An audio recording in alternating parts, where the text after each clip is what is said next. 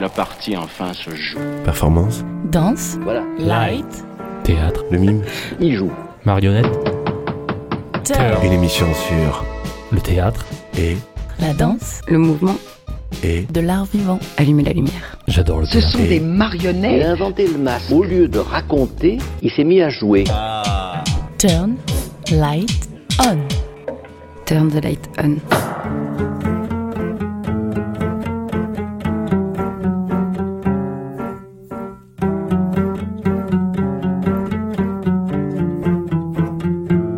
J'avais une question un peu comme ça, directe, qui peut être matinale. Je me demandais pourquoi le théâtre? Ah oui, le fait est que c'est- une petite question matinale.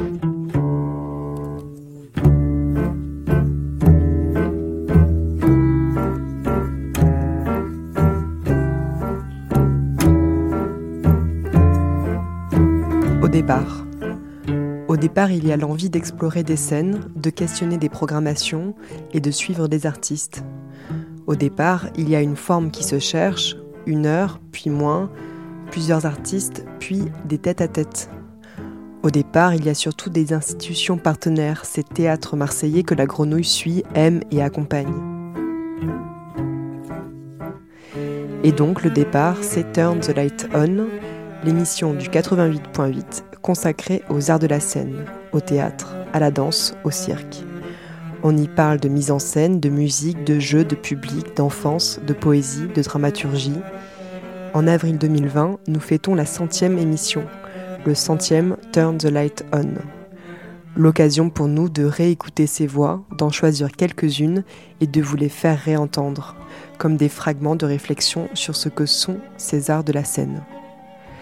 Dans cette émission, vous entendrez donc Martin Zimmermann, Nassera Bellassa, Nathalie Pernet, Joël Zask, Michel Kéléménis, Maël Poésie, Fred Nefché, François Cervantes, Andy Hemler, Dominique Bluzet, Hubert Collat, Macha Makeyev, Tiffaine Raffier, Mohamed El Khatib, Michael Filippo, Josette Pisani, Christophe Aleb, Emmanuel Mérieux, David Ayala, Dania Hamoud, Céline Schneff, Fabrice Melchior, Francesca Poloniato et Julien Gosselin.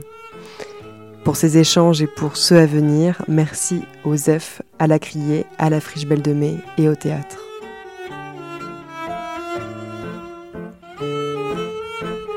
Bonne écoute sur Radio Grenouille.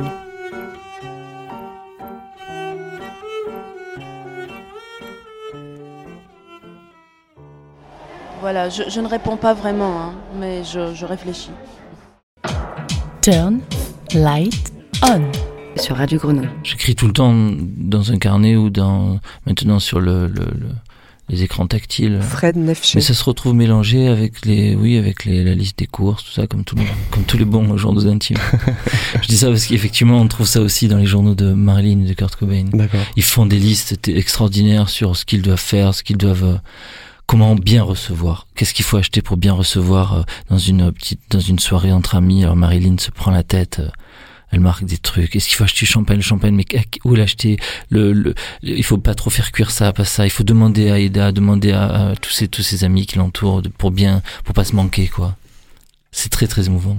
Et Kurt, il fait des listes, euh, euh, envoyer une maquette à tel endroit, euh, ou alors, par exemple, quand on part en tournée, euh, bien penser à euh, vérifier le camion, bien nettoyer le camion, bien, enfin, toute, toute une série de listes de choses comme ça, qui sont assez, assez drôles et chouettes. 2 mars 1961. Cher Dr. Greenson, c'est May Rice qui a tapé ceci car ce n'était pas très lisible. Enfin, vous comprendrez ce que je veux dire. Je n'ai de nouveau pas dormi de la nuit. J'ai oublié de vous dire quelque chose hier. Quand on m'a mise dans la première chambre au sixième étage, on ne m'a pas dit que c'était une section psychiatrique. Le docteur Chris m'a affirmé qu'elle viendrait me voir le lendemain. L'infirmière est entrée et... on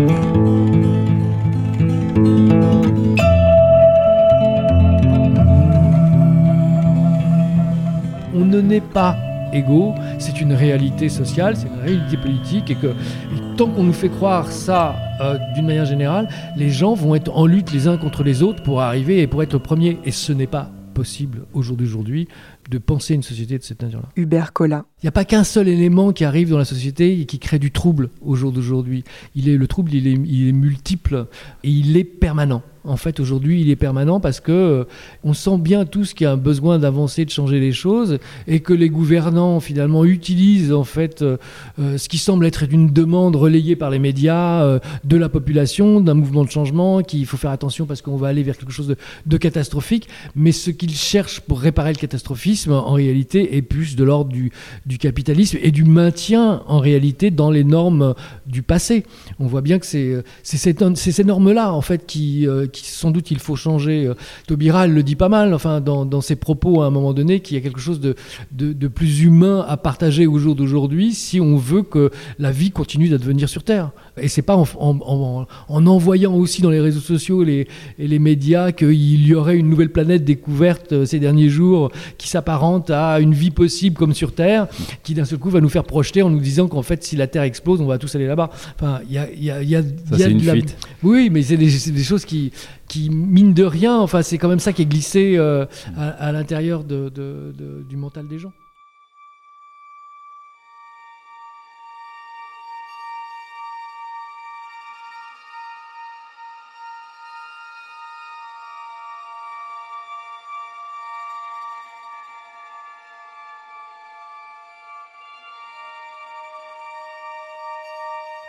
J'ai la conviction, personnellement, qu'on ne peut pas vivre sans, un grand idéal. Quand je dis un grand idéal, c'est un idéal plus grand que soi-même. Je ne pense pas qu'on soit à nous-mêmes notre propre idéal. Je ne crois pas que les êtres humains puissent vivre comme ça, et je ne crois pas qu'on puisse faire une société ah, belle comme ça, avec, avec des êtres humains qui sont eux-mêmes leur propre idéal.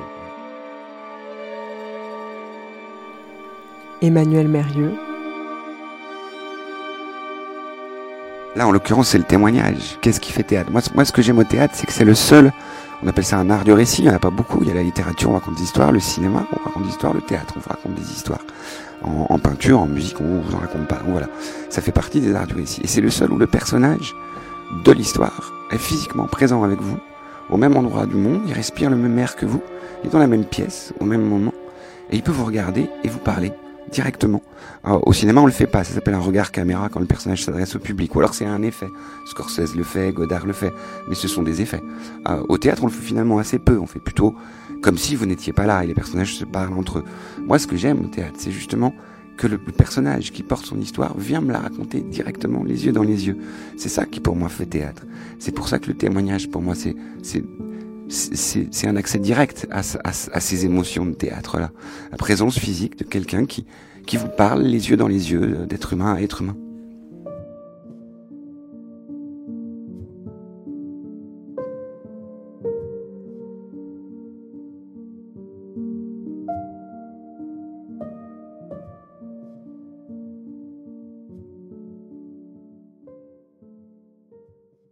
Corinne Dada ne rêvait pas d'être femme de ménage à 8 ans, ni même à 16 ans. Aujourd'hui, elle n'envisage rien d'autre que la vie de femme de ménage. Corinne Dada n'a pas de velléité de reconversion dans le secteur marchand malgré ses compétences.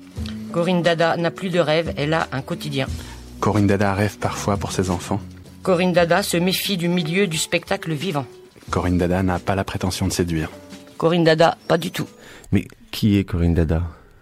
Elle est en train de devenir son personnage, mais c'est d'abord une personne qui, qui s'appelle Corinne Dada et qui est femme de ménage. Mohamed El Khatib. Et que j'ai rencontré alors que moi je faisais du théâtre et, et souvent quand on répète la journée, bah, le soir il y a des gens qui viennent faire le ménage dans les endroits où on fait du théâtre. Et du coup j'ai voulu faire théâtre en tout cas, ou, ou plutôt justement ne pas faire du théâtre avec quelqu'un qui euh, bah, que j'ai rencontré quoi, et qui j'ai eu un, un, un, un coup de foudre, on peut le dire comme ça. Mais, mais Mohamed El est-ce que c'est possible de ne pas faire théâtre avec un, un non-acteur, un non-personnage, un non-performeur? Avec la personne, est-ce que le, le théâtre l'autorise, le plateau, la scène?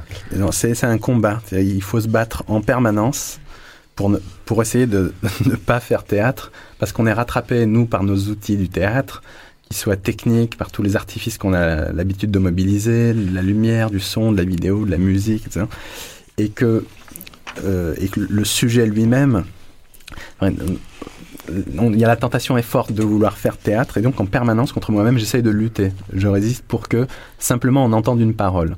Et faire entendre cette parole en déjouant un peu les codes du théâtre, parce qu'on n'est pas justement à l'endroit du théâtre, et que si je lui demande à Corinne Dada de faire du théâtre, alors ça serait catastrophique et on serait pas du tout au bon endroit. C'est pas son métier.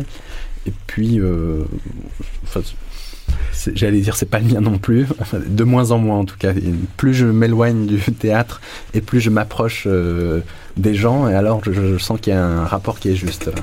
Mais au fond, est-ce qu'il s'agit euh, juste pour vous de, de, donner la parole euh, à une ouvrière, car c'est aussi une, ouvrière, euh, et qu'il s'agit pour vous de, de juste un témoignage ou euh, quelque chose d'autre se joue au-delà du, témoignage, de la transformation d'une vie? Qu'est-ce que vous recherchez par cette parole? Non, en tout cas, pas tendre un micro parce que moi je suis pas porte-parole et que euh, j'ai aucune légitimité à tendre un micro et à lui demander en plus, c'est-à-dire cette chose extrêmement violente de dire, ben voilà, je te tends un micro, qu'est-ce que tu as à dire, qu'est-ce que tu as à déclarer?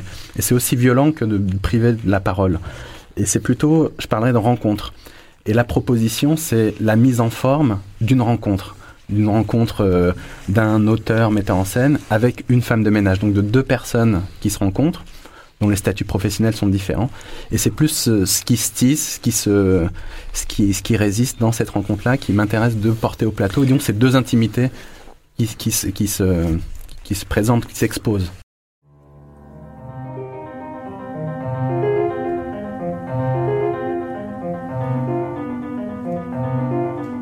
Sommes euh, avec euh, Michael. Je, je, je, je, je vous embrasse. Euh, pardon, euh, non mais je... euh, Enfin, tu... Oui, donc du coup ça, ça va On se tutoie, oui.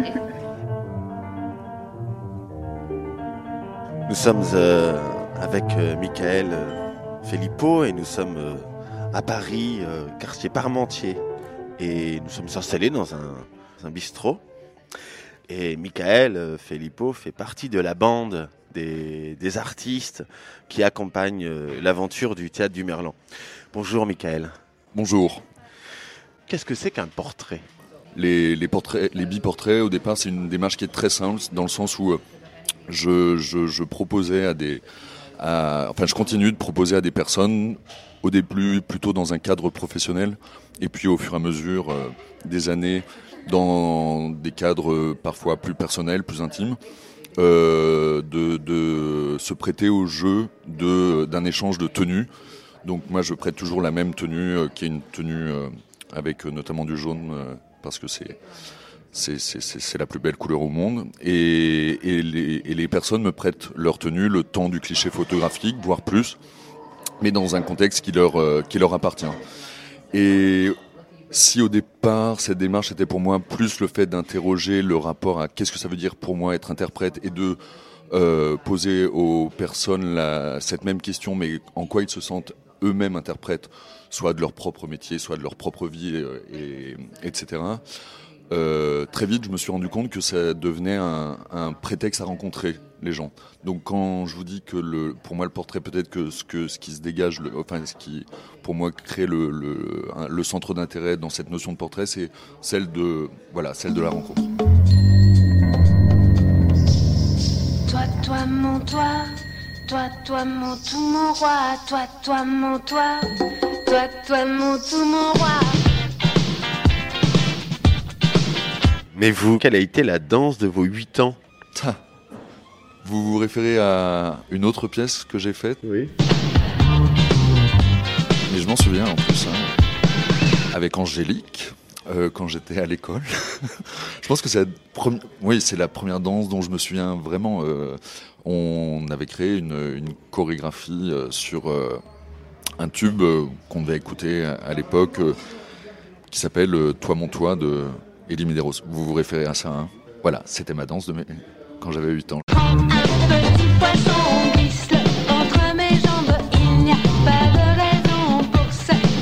La langue. Ne me regarde pas comme ça, tout de travers, qui fait le premier pas pour s'aimer à l'envers. Est-ce que vous pouvez la, la décrire?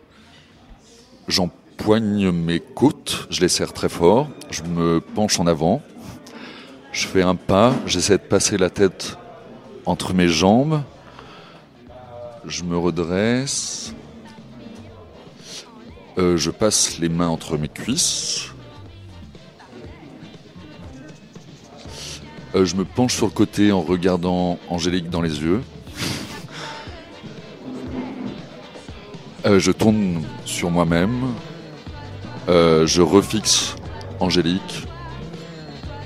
Je crois que je- j'empoigne mes cheveux. Et ça se poursuit. Turn the light on. Encore. Turn the light on. Encore. Turn the light on.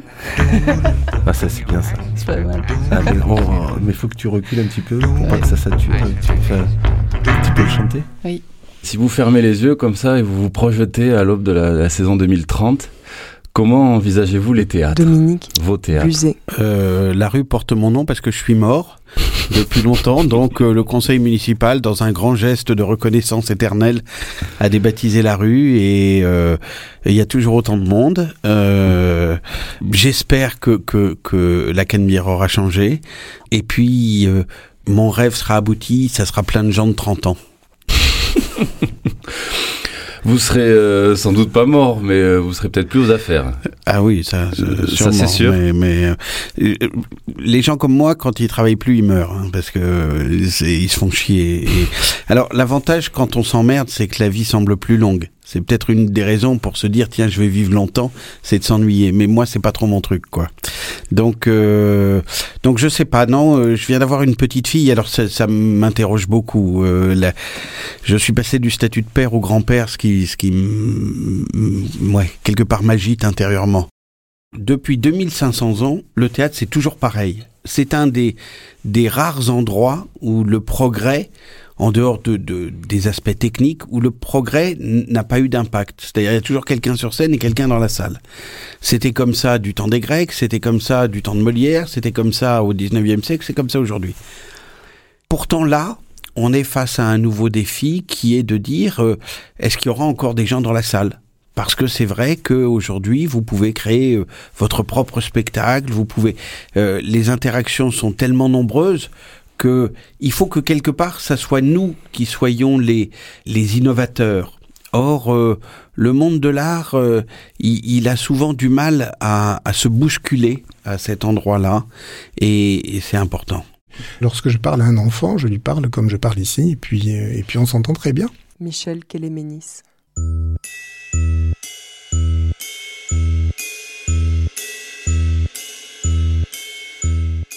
La particularité du, du sport peut-être ou du geste sportif, c'est qu'il vise euh, l'excellence d'un geste.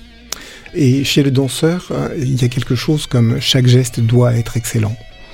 Et euh, peut-être euh, d'un côté, côté sport, on va imaginer que on vise au trophée, alors que le danseur va estimer que le geste lui-même est un trophée. Ma pièce, je l'ai appelée Rock and Goal avec cette idée de passer euh, du sport à la danse. Donc c'est présent dans le titre évidemment, mais euh, je, souhaitais amener cette dimension euh, de l'actualité d'aujourd'hui à travers la notion de rock et, euh, et de référence à la danse en prenant euh, une transposition d'une des musiques que tout le monde connaît euh, euh, emprunt- empruntée au, ballet Casse-Noisette dans une version euh, très actualisée. Ceux qui errent ne se trompent pas. Euh, une pièce politique. Tu l'as voulu comme ça? Maëlle Poésie. Non, j'ai voulu faire une pièce qui parle de la politique, mais de façon, euh, de façon un peu détournée. C'est-à-dire que j'étais très énervée euh, par euh, un discours politique qu'on a énormément, qui est à la, radio, à la télé, etc. Et je trouve qu'il qu'il manque parfois un tout petit peu de vision d'ensemble. C'est-à-dire que j'ai l'impression que l'histoire se répète de façon complètement cyclique, qu'on a une mémoire assez courte de, finalement de l'histoire et que euh, on, se retrouve un petit peu systématiquement face aux mêmes euh, problèmes sans vraiment vouloir se poser trop de questions sur euh, pourquoi les problèmes arrivent. Et du coup, je pense que de parler un peu de la crise démocratique mais avec un conte et de façon un peu détournée et un peu fantastique, c'était une façon de s'interroger sur pourquoi en ce moment il y a une crise de, re- de représentativité telle entre les populations, mais qui sont pas, c'est pas spécialement en France, je veux dire c'est quelque chose d'européen, mais même de mondial. Euh, D'où vient la, la crise démocratique euh, qu'on est en train de traverser et comment à un moment donné on peut essayer quand même de se poser la question du pourquoi de cette chose-là et pas uniquement euh, de, de- pas uniquement de l'interroger, mais très légèrement finalement à chaque euh, période électorale, quoi.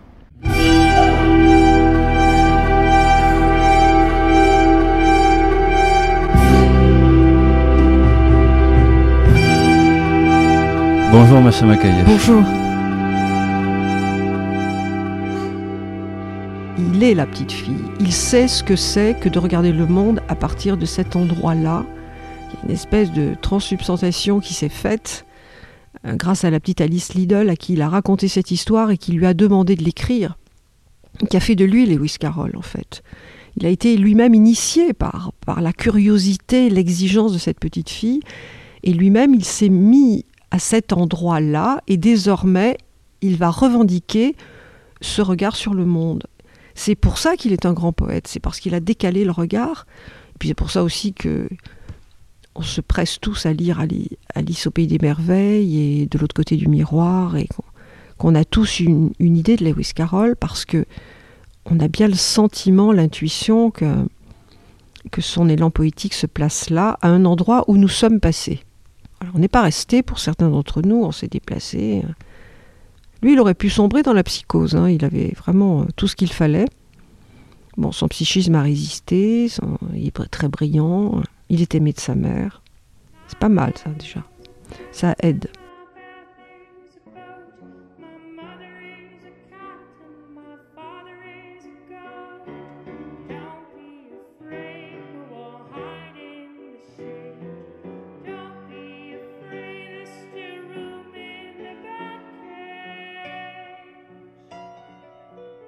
Le pseudonyme de, de Lewis Carroll Parce que Alors- Lewis, c'est finalement Alice à l'envers un peu. Oui, c'est vrai que ça sonne comme ça. C'est euh, aussi Louis, euh, c'est euh, Carole, c'est hum, c'est aussi un nom qui, qui a des consonances féminines. Il y a plein de, de possibilités. Il avait proposé à son éditeur quatre, euh, quatre pseudonymes et l'éditeur lui a dit bah, celui-là il sonne bien. Voilà. Mais je pense que très souvent quand on, on choisit ce genre de choses, comme quand on choisit euh, de monter telle ou telle œuvre, évidemment qu'il y a une part de raisonnable, croit-on, mais il y a aussi une part de hasard. Et je pense que dans ce Lewis Carroll, je ne pense pas qu'il ait calculé quelque chose. Je pense que ça sonnait bien. Et mine de rien, ça, ça se met à ressembler à sa vie. C'est du masculin-féminin, c'est des sonorités étranges, ça danse. Et en même temps, euh, à la fin de sa vie, il ne veut plus qu'on l'appelle comme ça. Il refuse les courriers, euh, il veut redevenir le Charles Ludwig Dodson d'Oxford. Il en a marre de ce mythe. Donc il pose, ça pose bien le problème aussi, euh, et dans le spectacle, il y a une, une crise qui s'appelle Lewis versus Cha- Charles. Et ils sont La face à face, oui. Parce que ça pose bien le, le problème aussi de, du poète, de l'artiste qui est face à quelque chose qui, qui- qu'il voit, ou qu'elle voit se développer devant lui, devant elle, qui, lui ressemble un peu, mais qui n'est plus du tout, euh, plus du tout soi. C'est une espèce d'arrachement, de, phénomène de, miroir. Restons dans, dans, ce- dans cette imagerie-là. J'en suis où? Je suis à l'envers, en fait. L'orange qui est dans la main gauche devient l'orange qui est dans la main droite, dans le reflet du miroir. Et hum, de cette distorsion, il y a plein d'artistes qui deviennent fous. Je pense bien sûr à plutôt ceux de, de la scène pop ou qu'on aime tant et, euh, qui, ont comme ça une célébrité incroyable, immense, internationale et, qui en meurent. Tellement c'est lourd, tellement c'est difficile de ne pas se reconnaître dans le reflet et de tout faire aussi pour ressembler, euh, par sincérité, pour ressembler au reflet que les autres attendent de vous. Et à un moment donné, c'est une impasse, le miroir se casse et ces, ces êtres n'en peuvent plus. Bon, lui, Lewis, euh, bon, il va pas très bien, hein, mais, quand même, il, euh, il s'en sort, puisque lui, euh, voilà, il, s'en- il- il refuse, de- à un moment donné, il dit ça suffit, Lewis. One, Le suspense, two, Performance. three, la dramaturgie. four, Radio Grenouille. Turn five, the, six. turn the light on.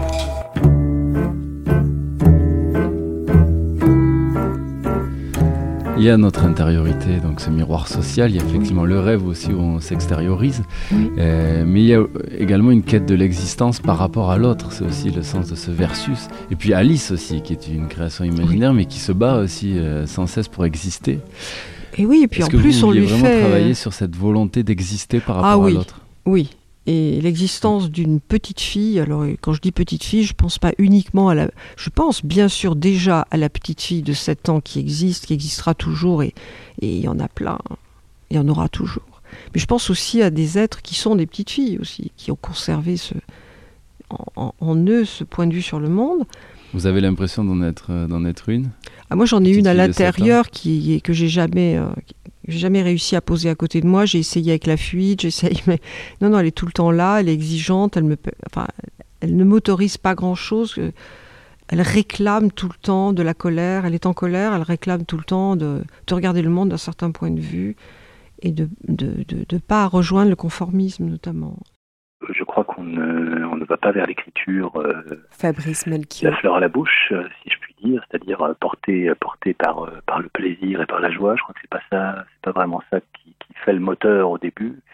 Dire que, pour moi c'était, sans doute parce qu'il y avait, que certains canaux étaient empêchés, les canaux de, communication, de justement d'entrer en lien avec, les autres, d'accéder, d'accéder aux autres, et que l'écriture s'avère soudain un, un moyen, un moyen de rencontrer, un moyen de faire lien, et que quand dans, dans saisit que ça pouvait passer par là, euh, ça s'est très vite euh, imposé comme une, comme une nécessité, et, et peut-être que ces forces un peu négatives au départ euh, ont fini par devenir, euh, par devenir un, par dessiner, on va dire, un rapport qui aujourd'hui, est depuis plusieurs années maintenant, est, est, est essentiellement hein, une, une relation de joie avec, euh, avec, euh, avec ce geste-là,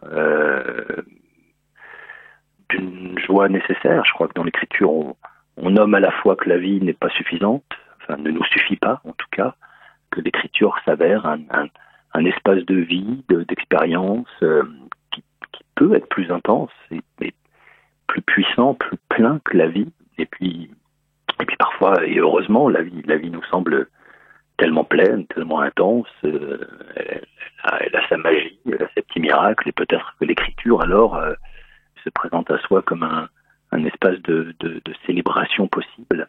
Et ce double rapport euh, fait que qu'e- qu'effectivement, euh, euh, il y, a une- y a une forme de, de, peut-être chez, voilà, chez moi d'insatiabilité euh, de, ce- geste-là, de, ces- cette possibilité d'habiter d'habiter une, une langue, des langues, comme, un- comme si la langue était, était un grand laboratoire euh, où on peut se livrer à des, à des expériences euh, à la fois très graves et enfantines. Et un jour, par hasard, on, on jouait une pièce à Paris, au Théâtre 13. David Ayala. Sur le, le- le problème euh, israélo-palestinien, une, une grande pièce euh, de Naomi Wallace. Et un jour, j'ai dit à la directrice, il faut faire des, on va faire des événements autour de cette pièce. Et, et elle m'a dit oui, on a fait venir des femmes endeuillées palestiniennes et israéliennes. Il y a eu une grande exposition photo, il y a eu un cycle de cinéma, il y a eu des débats, il y a eu des rencontres avec Naomi. Et moi, j'avais proposé des lectures. Et on avait fait quelques lectures comme ça, un peu intimes. Et j'ai dit, il faut faire un, un beau truc, un vrai geste. euh. Et c'est là où j'ai invité mes amis, mes, camarades. Et on a fait ça, je me rappelle, un samedi après-midi. Et ça a été, euh, ça a été euh, un, énorme moment de magie, en fait. Il y avait 400 personnes, les gens étaient... euh, étaient, étaient debout, euh, émus, très émus, euh, très touchés, tout ça. Et là, tout d'un coup, il y a des gens dans la salle qui m'ont dit, mais ça, il faut faire quelque chose avec ça, voilà, avec ce, ce, ce, récital d'Arwish. Et c'est né comme ça, en fait. Et sans qu'on le, qu'on le, qu'on le, comment dire, qu'on ait la stratégie de faire un spectacle et tout ça, c'est né un peu magiquement. Et aujourd'hui, on joue devant des salles de, de 1000 personnes, euh, euh, 500, 600, 700. Et Les gens viennent écouter ça, la poésie et la force incroyable et la douceur aussi de, Darwish et cette espèce de, dépassement de tous les clivages, de tous les de toutes les pensées partisanes sur évidemment l'endroit de, ce conflit-là, sur ce, ce- cet arrachement, ce- le déracinement, sur et sur la paix en fait impossible. Et je crois que pour les gens du Moyen-Orient, surtout, mais aussi pour les autres, et c'est en ça qu'il est universel. Je crois qu'il touche un endroit que peu de gens touchent, c'est-à-dire euh, il sublime quelque chose dans la transposition poétique qui est de l'ordre d'une tragédie, une grande tragédie intime et collective, et lui, il la transforme en quelque chose d'une... C'est bizarre de dire ça, hein, c'est un paradoxe, mais d'une beauté euh, qui permet de continuer à, à vivre et à, et à être, et à avoir de l'espoir, quoi. On t'oubliera comme si tu n'avais jamais été. تنسى كأنك لم تكن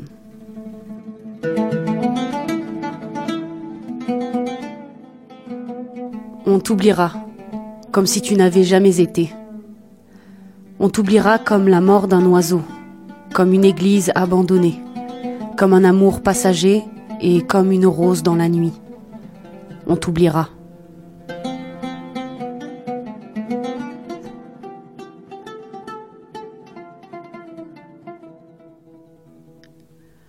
تنسى كأنك لم تكن تنسى كمصراع الطائرين ككنسة مهجورة تنسى كحب عابرين وكردة في الليل تنسى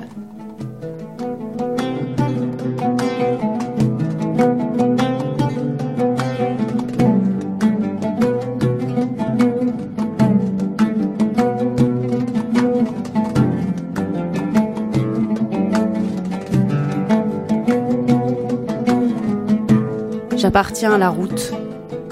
D'autres pas ont précédé mes pas. D'autres que moi ont dicté leur vision à mes visions. D'autres ont répandu le verbe afin qu'il intègre le récit ou éclaire pour celui qui suivra trace lyrique et intuition.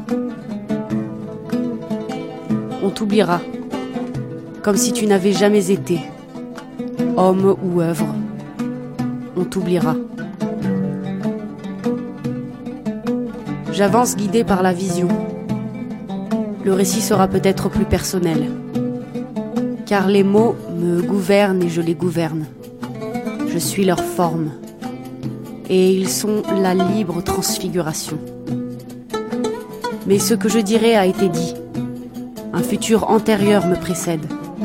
Je suis le roi de l'écho. Je n'ai de trône que les marges et le chemin et la méthode. Les anciens ont peut-être oublié de décrire quelque chose pour que j'y réveille mémoire et sensation.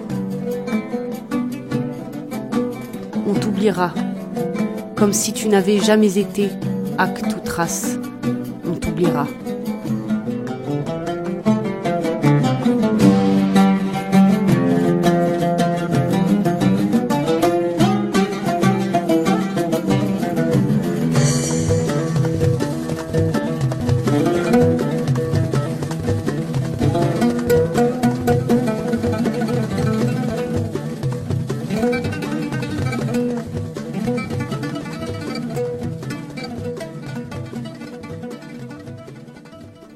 Macha Makayev, votre approche du, théâtre ou la manière dont vous, travaillez semble être perméable à cette idée de dialoguer avec ce qui, est en disparition, ce qui, oui, ce qui est en, forme de disparition, n'est-ce pas?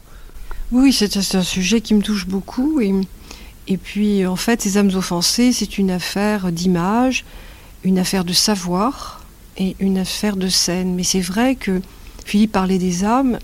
Moi, j'aime bien l'idée de convoquer des âmes de très loin au théâtre. Et je suis sûre qu'elles seront là ce soir-là, ces soirs-là. Et puis, c'est vrai que j'aime beaucoup les traces. Et c'est probablement ce qui nous réunit aussi euh, avec Philippe. C'est quand même quelque chose, euh, quelque chose à la fois d'une alerte et d'un d'une folie d'aller chercher ce qui, reste et, de regarder ce qui est en train de disparaître, ce qui est en train de s'effacer. Donc lui, c'est du côté des civilisations, de certains peuples fragilisés par la brutalité du monde actuel. Moi, c'est peut-être quelque chose d'une fiction, mais, mais je cherche aussi des traces de, de, ce, qui a été le, plus fragile euh, au- autour de nous et j'aime beaucoup célébrer ça. C'est en regardant l'autre qui vit le même état que nous Dania Hamoud. qu'on observe ce qui nous arrive.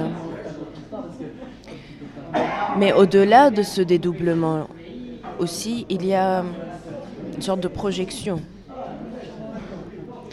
Et lorsque par moment dans cette pièce, lorsque par moment on se regarde tout simplement, il y a des moments où juste on est là et on regarde l'autre. Il y a comme une sorte de... euh, soit de vouloir permettre à l'autre ce qu'on n'arrive pas nous-mêmes à faire ou à agir, soit de vouloir prendre de l'autre une force ou une, euh, une présence ou une charge pour l'amener à nous. Donc je crois que la question du, de ces deux corps et de se demander est-ce que c'est un solo, est-ce que en fait on m'a posé la question aussi même même au courant du processus euh, lui-même. Et en fait je pense que c'est un solo qui, qui est confronté à un autre corps. Mais je ne saurais pas dire c'est le solo de qui. C'est le solo d'un corps confronté à un autre corps. Et en l'occurrence, ce sont deux femmes aussi. Deux femmes euh, d'une. euh, qui ne sont pas dans la même présence ou pas dans le- pas dans l'objectif euh, d'avoir ou d'être dans le même mouvement, évidemment.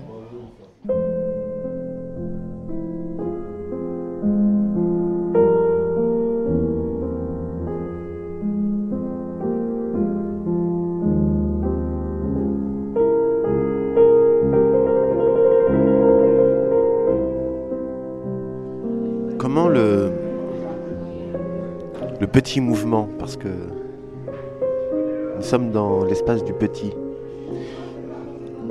comment le petit mouvement ou les petits mouvements arrivent à aller jusque en haut du gradin? Est-ce que c'est par l'absence de musique? Par un silence qui fait que le petit mouvement a une, une- force de résonance du coup, d'un coup plus fort? Je crois que pour que ce petit mouvement soit visible et atteint, euh, ou cherche à atteindre tous les spectateurs, je crois avant tout c'est une question de présence. Avant même de- avant même de bouger, c'est une question de présence. Du coup, ça nécessite un certain calme, un, un calme euh, maîtrisé.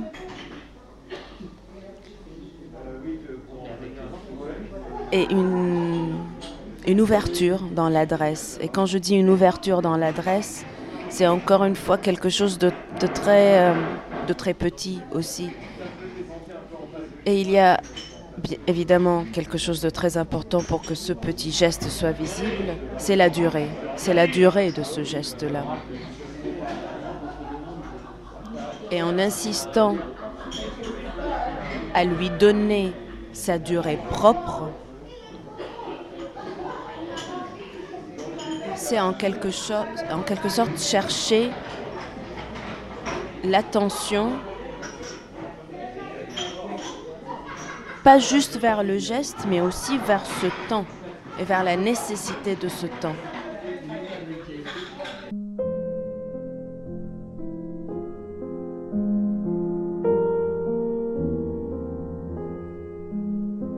Le piano, Oui, beaucoup de piano. oui. Je sais pas. C'est. euh, une mélancolie, Oui, je crois. Je crois qu'il y a quelque chose de. euh, Oui, d'une tristesse euh, un peu profonde et, euh, et loin. Je ne sais pas comment expliquer, mais elle, elle est loin. Soit elle vient de loin, soit elle va loin, soit.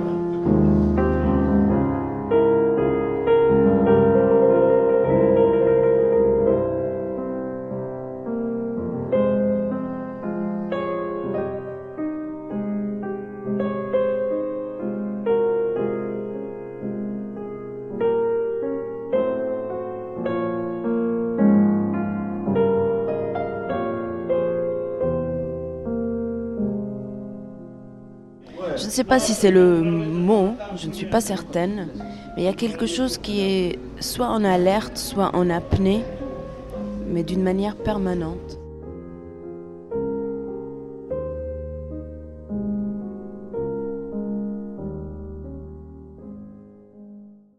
Partager les larmes avec les inconnus, c'est ce que vous avez voulu euh, faire dans cette pièce, François Cervantes Ben, je- je- il y a de longues années, on s'était intéressé au territoire du rire, que je trouve extrêmement mystérieux et, très, euh, très heureux à partager avec un public. Et c'est vrai que dans notre culture occidentale, rire ensemble, c'est une chose qui est très agréable. On est souvent euh, reconnaissant envers une personne qui nous fait rire, qui, qui fait qu'une soirée va se finir au milieu des rires. Quand on est face à, aux larmes, euh, il y a beaucoup plus de tabous. On n'est pas, bon, on n'a plus de pleureuses, on n'est pas, on se retrouve rarement dans, dans des réunions publiques où on partage les larmes. Et ça, c'est un fait de notre culture. Donc, C'est une, une des raisons de, de, de ce texte, de l'existence de ce texte.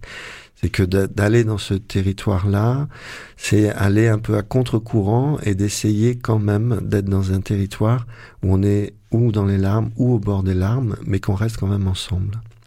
Et pleurer ensemble, ça veut dire quoi? Ah mais c'est très concret, ça voudrait dire pleurer ensemble. Euh, ça voudrait dire euh, sortir d'un cercle intime qui serait une famille, des amis qui ont une peine commune, et de rentrer dans un territoire où on partage quelque chose qui est de l'ordre des sanglots, de reconnaître que ces sanglots partagés peuvent avoir un rôle politique parce que ça peut être les prémices d'une révolte, d'une prise de conscience ou d'acte, et que c'est une chose que nous avons du mal à partager. C'est- un état d'être ensemble au bord des larmes qu'on ne sait pas faire, qu'on a oublié ou chassé, mais c'est une chose de notre société qu'on ne sait pas faire. Est-ce qu'on pleure en, en, en assistant à Face à Médée On a, des co-répétitions, donc on a partagé des fois des moments de répétition avec des gens qui étaient dans cet état-là. Euh, ça permet de mesurer combien c'est difficile, parce que euh, autant c'est plus facile dans une salle de cinéma où on est dans le noir et on, on s'enferme et on se met en rapport avec l'écran, et puis on essaie de sécher les larmes avant que l'écran se rallume. Mais dans une salle de théâtre, c'est beaucoup plus difficile. Donc on est au bord, on est, on est dans cet endroit-là euh, un petit peu limite, euh, sachant qu'il y a l'envie de garder la communauté des spectateurs ensemble. C'est le but n'est pas que chacun s'égare dans son histoire, mais que la salle reste ensemble. Sur le mur de l'école, il y a marqué quelque chose, non? Peur. J'ai peur derrière le monde. Ça veut dire que euh, vu qu'il y a beaucoup de monde sur la Terre, c'est à tout le monde. Si on a peur euh, de, la, de, de la foule, eh bien, euh, on a peur. Je perds derrière le monde, ça n'a aucun sens. Si, ça, a une- ça a un sens, ça a un sens poétique. Ça veut dire quoi pour toi? Mais on a. Peur derrière le monde, c'est-à-dire que tu as peur derrière les gens qui t'entourent, tu as peur du monde, tu as peur de tout ce, que, tout ce qui t'entoure. L'art, euh, la Francesca culture, les artistes, voilà, ce sont des mots qu'on emploie euh, beaucoup euh, dans ce réseau, dans ce milieu. Et je pense que euh, aujourd'hui, on peut voir ce que ça veut dire quand les artistes présentent un projet qui fédère. C'est pas que les personnes qui doivent venir au théâtre. Je pense que nous aussi, on doit se déplacer. Et quand on se déplace, on le fait ensemble. Et le mot ensemble prend toute sa valeur aujourd'hui. Ça symbolise le projet artistique pour lequel j'ai été nommée, c'est-à-dire qui s'appelle Au fil de l'autre. Je crois que le, titre veut tout dire, avec euh, la présence des artistes pour pouvoir s'ouvrir et pour pouvoir partager. Je crois que ces trois mots sont essentiels sur une, sur une politique de territoire, sur une politique de scène nationale, euh, dans cette ville, dans cette région. Et en tous les cas, j'en suis fière que, que ça se soit mis en place avec tous ces partenaires qui, euh, qui y croient et on, on- y va ensemble, mais on y ensemble et c'est ça qui est bien. Donc moi, je me suis intéressée au public, mais euh, avec un œil sur la démocratie. Et le public correspond à la communauté des citoyens, pour reprendre un titre bien connu de Dominique Schnapper. La communauté des citoyens étant euh, l'ensemble des individus qui non seulement forment un jugement politique, mais qui en outre participent activement à la fabrique même euh, du lien politique et euh, de l'agenda des gouvernants.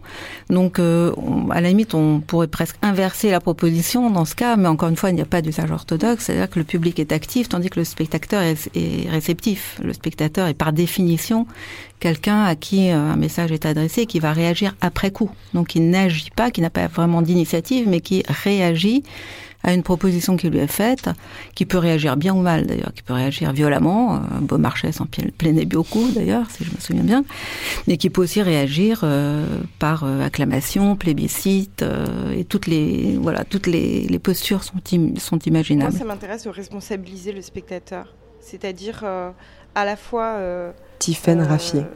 d'être dans une forme euh, de d'identification totale euh, et en même temps de toujours lui dire euh, vous êtes euh, devant euh, une fiction, une œuvre, vous êtes spectateur de de quelque chose qui n'existe pas peut-être. Est-ce que notre euh, confiance à l'écran, par exemple là dans cette pièce, est-ce que notre confiance à l'écran vient du fait qu'avec l'écran, il y a une dépsychologisation qui a lieu Que d'une certaine manière, avec les personnages, on peut toujours dire, mais c'est les personnages, c'est les- on peut toujours ramener à la psychologie et donc d'une certaine manière se méfier puisqu'il y a une psychologie, alors comme si euh, en dépsychologisant, il n'y avait que justement le verbe et que pour le coup là, euh, on y ferait confiance. Complètement.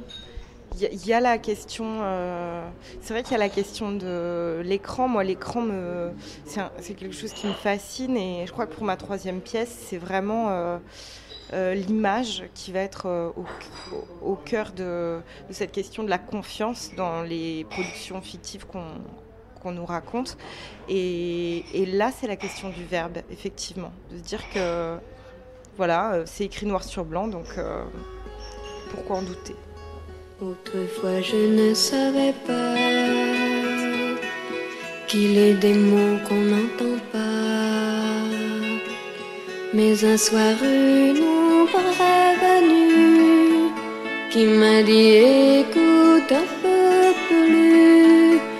Une voix te parle en mots inconnus. Entends-tu? Tout bas la voix du silence. Je m'en suis allée promener. Les peupliers se sont penchés pour me raconter des histoires. Ils étaient les seuls à savoir. Et le vent et la mer doucement me parlaient. J'entendais chanter la voix du silence. J'ai bien des gens qui jetaient des mots à tout vent et qui discouraient sans parler, qui entendaient sans écouter ou composaient et des chants que nulle voix n'a repris et cris ouvrent la voie hommes ne voient plus les fleurs, ils en ont pris des rides au cœur. Ils espèrent en faisant du bruit meubler le vide de leur vie. et mes mots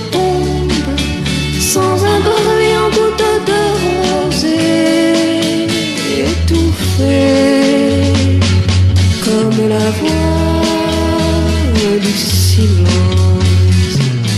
Toi tu dors à mon côté et je n'ose pas te parler de peur que mes mots se confondent avec le bruit que fait le monde. Mais je t'aime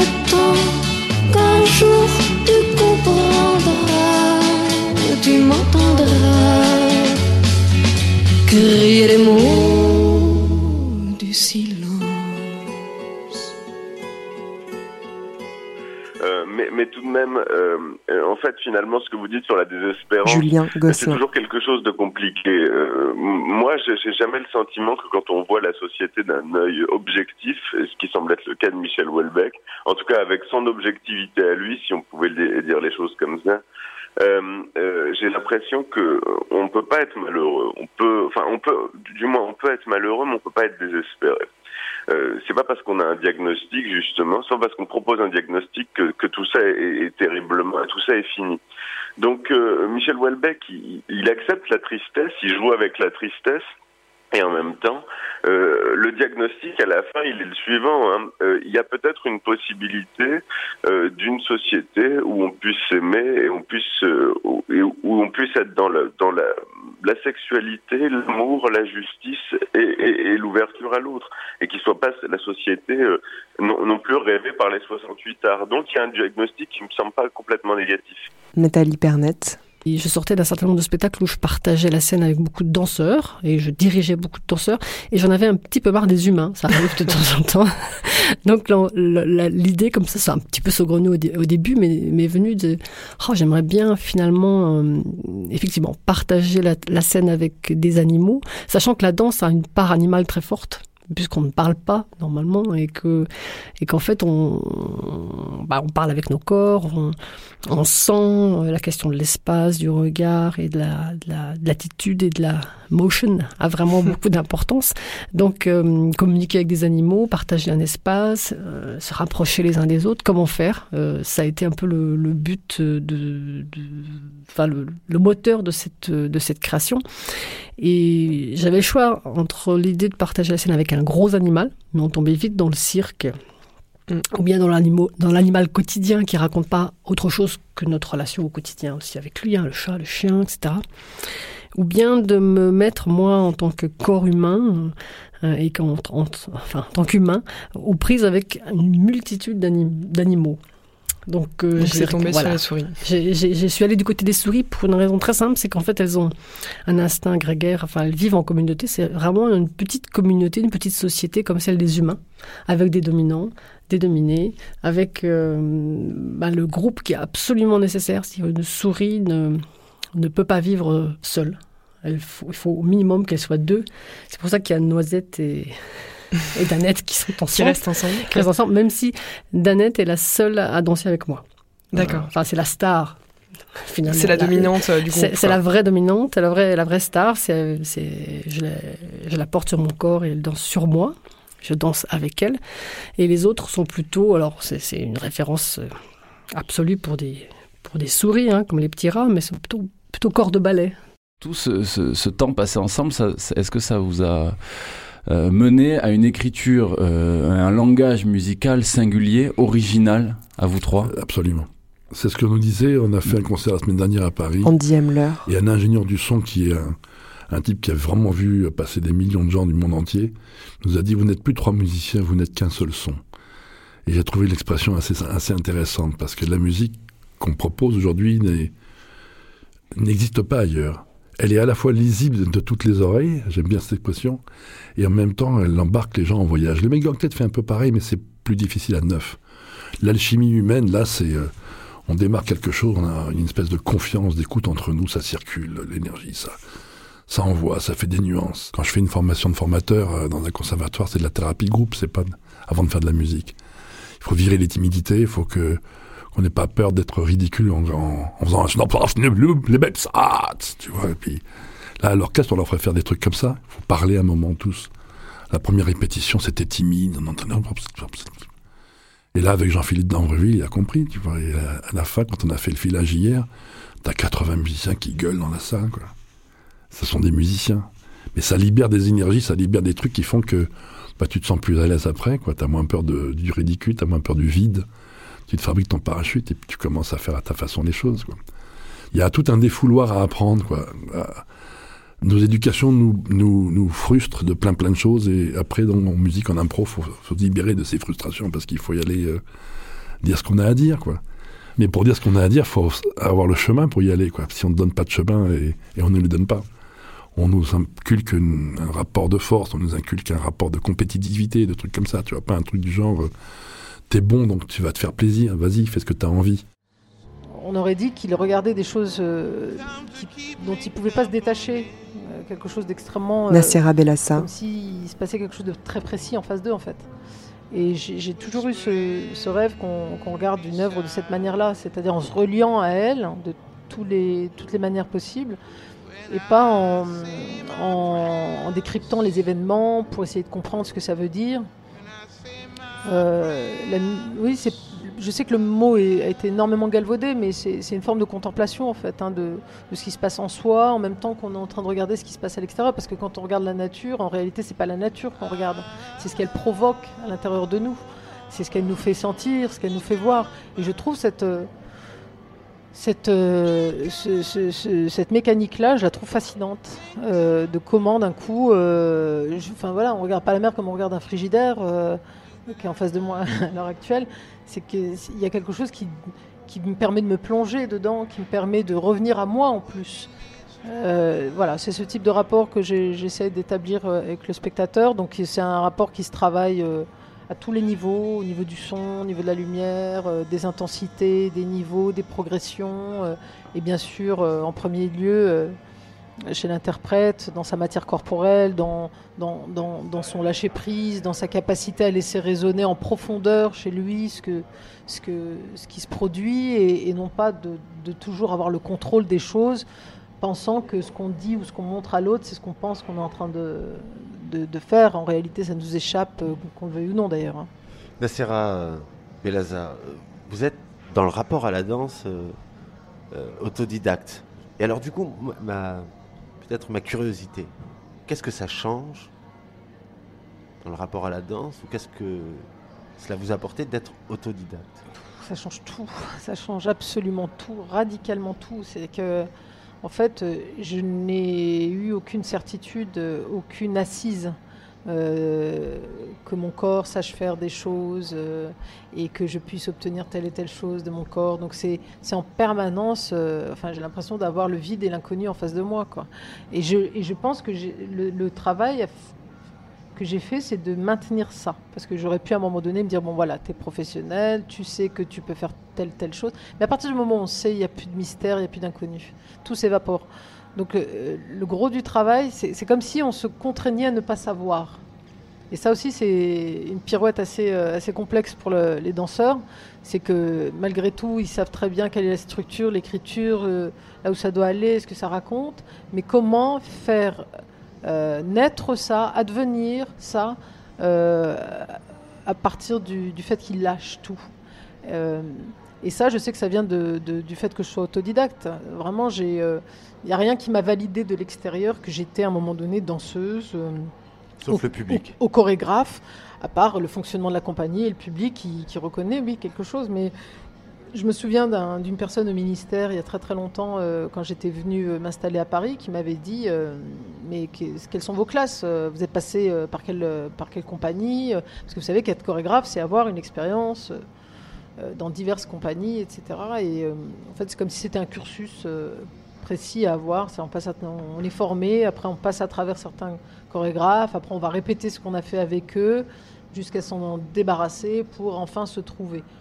Euh, je pense que mes parents, en m'interdisant la danse, ils m'ont, fait un énorme cadeau euh, qui m'a obligé à,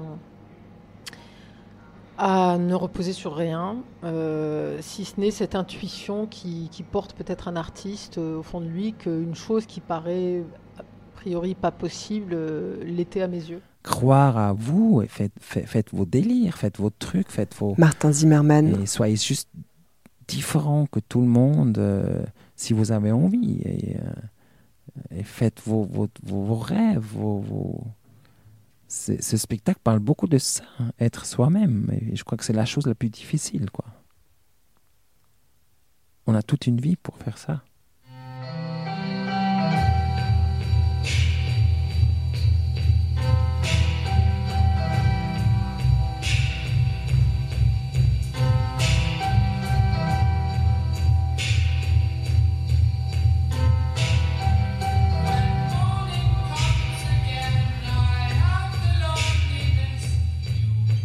Venez d'écouter un best-of pour le centième Turn the Light On, l'émission de la grenouille consacrée aux arts de la scène. Je peux dire aussi parfois que qu'on ne qu'on ne finit pas, mais, mais que peut-être on abandonne. Plus que du théâtre. La partie enfin se joue. Performance. Danse. Voilà. Light. Théâtre. Le mime. Il joue. Marionnette. Il s'est mis à jouer. Sur Radio Grenouille. Turn light on. Turn the light off.